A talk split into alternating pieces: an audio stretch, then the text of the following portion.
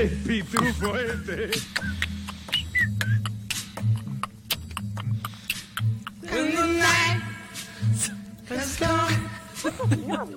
Flor, ¿sabes que no viene? Con esta parte más.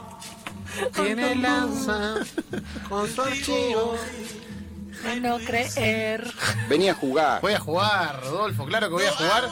Y en esta edición de mi archivo voy a contar la historia que se dio hace poquito, pero que pocos saben. Porque aquí hablamos de cómo en la última camada se sabe que en el Salón de la Fama del Deporte eh, Americano, norteamericano mejor dicho, o yankee, si quieren decir de otra manera, todos los años hay una camada, ¿sí? Que entra al Salón de la Fama. Tiene distintas maneras de, de- de ingreso. Ok. En el béisbol se vota eh, y tienen que tener una, una cantidad de votos mínima para, para poder entrar.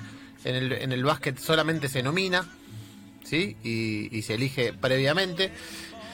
Y todos sabemos que eh, en esta última edición entraron nombres como Kobe Bryant, nombres como Tim Duncan, en la cual le dedicó una parte de esa, de esa entrada y los, eh, retó a esperar. Eh, Tim Duncan y dijo, mi aliado es Manu Ginóbili. Kevin Garnett también entró. Pero a la vez, ¿sabés quién entró también? Se incorporó con técnicos, con jugadoras de la, de la WNBA, o jugadores... Un vendedor, un vendedor de autos. ¿Cómo? Da. Sí. Ese es ¿Cómo el American Dream. vendedor el de autos? American Un Dream. vendedor de autos.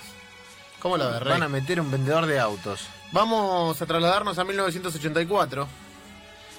En la India había una agitación política que hizo emigrar a un montón de eh, hindúes. Se dice así, ¿no? Los indios. Sí. Sí, hindúes. Uno de ellos se mudó a Canadá. Su nombre, Nav Bhatia. Que el un- ¿Cuál era el único problema? A pesar de tener un título en ingeniería mecánica, Nav tuvo muchos problemas para encontrar trabajo en Canadá. Epa. ¿Por qué? Por tener la barba larga y el turbante. Mm, Después de meses y meses postulando a ciertos de trabajo sin suerte, Nat Batia finalmente aceptó ser vendedor de autos. Ok. Está sobrecalificado para este trabajo, le dijeron. Pero él dijo, que déjame a mí, yo me voy a dedicar a esto. voy a andar. Un poquito creo que voy a andar, le dijo. A través de una combinación única de trabajo duro y personalidad amigable y algunos anuncios de radio pegadizos, Para, el combo era trabajo duro, personalidad amigable y anuncio de radio pegadizos. sí. Nat Batia, de un día para el otro, se convirtió en el mejor vendedor de autos de toda Canadá. ¿No me creen? En los primeros 90 días de trabajo, vendió nada más y nada menos que 109 127 autos. Dale. ¿Eh? Y ese es un récord que se mantiene hasta hoy. ¿Cómo? Imposible. 127 autos en 90 días vendió. En 90 días ciento... No, anda bien. Más de un- 1,5. 1,5 por día. Sí. Con, con la cometa estoy, ¿eh? Claro, claro. Estoy. Con Ojo el- que a partir de junio... Después de demostrar su valía como vendedor de autos, Ojo, eh. nuestro amigo Nav fue contratado para convertirse en el gerente general, obviamente, de un concesionario Claro. más grande Y del sí, que estaba. Y sí, con la cantidad de Claro. autos que vendió. Eh, la oferta era tentadora, pero el panorama no tanto, porque el concesionario que lo, que lo estaba contratando estaba al borde de la bancarrota. Pero no solamente tenía ese problema. Cuando llegó a ser gerente general de ese nuevo empleo, todos los empleados que tenía, excepción a uno, se negaron a trabajar con él, renunciaron. No querían trabajar con un hindú. No, muy Claro. feo. Pero ¿qué? Bueno, existe, ¿no? existe y en Canadá en esa época era como un poco más cruda esa realidad. ¿Qué hizo? Tranquilidad. ¿Me pongo mal? No, no me voy a poner mal con esto ni en pedo. Contrató personal completamente nuevo y comenzó a transformar el negocio. En unos pocos años de la quiebra, lo llevó a convertir en uno de los mejores y más grandes concesionarios de Canadá. Ah, bueno. La mejor parte le fue tan bien que Batia terminó comprando el concesionario en 1984. No, se compró su propio laburo. Se- fue su propio jefe. Es una historia de Infobae. Querés ser su propio jefe, claro. Puede pasar. El Infobae de India dice esto. Fue, se fue con una mano atrás adelante y ahora es el dueño de su propio concesionario. Una década comprando autos y vendiendo.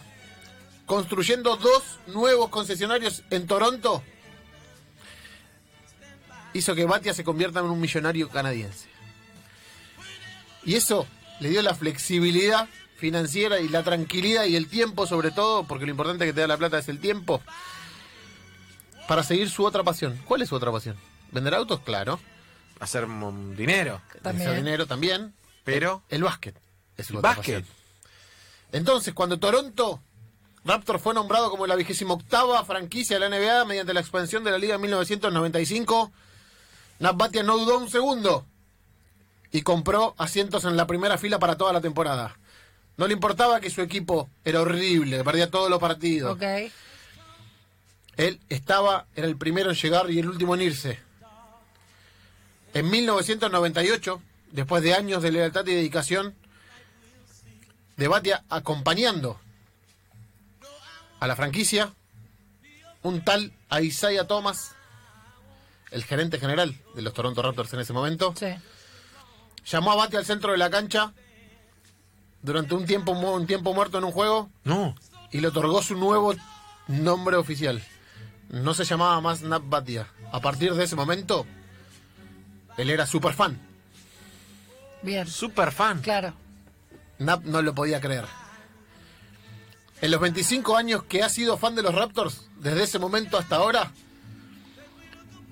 los Toronto Raptors tuvieron 13 temporadas perdedoras, Sí. Flojo. muy flojos. Pero eh, Batia tiene un récord que pocos, creo que ningún aficionado a la NBA tiene. Nos faltó a un solo partido en la historia de los Raptors de local. ¿Posta? Lo fue a todos, ¿De verdad? a todos. Nunca se va temprano. Siempre llega, siempre llega temprano y nunca se va antes del partido. Y tiene 70 años, 69 años. El hincha más Malo. fiel de todos. Super fan. Me mata el superfan. Super fan. Pero las bocas buenas llegaron en algún momento. Pues no solamente le fue bien económicamente, sino que los Raptors en el 2018 ganaron el primer Claro, anillo de su historia. Es verdad. De la mano de Kawhi Leonard. Y la historia de Batia siguió creyendo. ¿Por qué? Porque se convirtió en el único fanático en la historia de la NBA en recibir un anillo de campeonato local, oficial. ¿Le dieron la el anillo NBA, al la Superfan? franquicia se la dio. Fantástico. Y, Grosso. tam- y también participó en el desfile del campeonato. Ahora, después de eso, después de tener el anillo y después de ser, obviamente, conocido por todo el mundo de la NBA como superfan, rompió otro hito y se convirtió en el primer fanático en la historia de la NBA en entrar al Salón de la Fama. Pero, No, me pongo de pie. Un fenómeno. superfan. Super fan. Le prometí a mi mamá que cuando era niño que nunca me quitaría el turbante. Hoy está en el Salón de la Fama. Acepta lo que te hace diferente. Es tu superpoder. Esta es la corona que uso todos los días. Gracias, mamá. Dijo antes de dejar su camiseta número uno blanca. De esas que usaba Vince Carter. Con el logo de Superfan. Un tipazo. Pero ¿qué pasa? ¿Por qué también entró al Salón de la Fama? Porque Nat Batia gasta 300 mil dólares al año para enviar a miles y miles de chicos a los Juegos de los Raptors. Y no lo hace con cualquiera. Intencionalmente hace que personas de diferentes orígenes, negros, blancos, morenos, ricos, pobres, cristianos, musulmanes, se sienten una al lado de la otra. ¿Por qué? Porque él quiere acercar a las comunidades. Porque para él, y para todos nosotros, los que hacemos enganche, el deporte se trata de eso. Y tiene una capacidad única para unir a diferentes personas, personalidades, culturas, razas y religiones, uniendo la pasión hacia un objetivo común, el ganar. ¿Quién es el ejemplo perfecto? Toronto tiene el suyo. Y el básquet también. Señor Nat Batia. No es el super fan, pero es el super archivador de historias. Javier Lanza, la rompió toda. all the mountains should crumble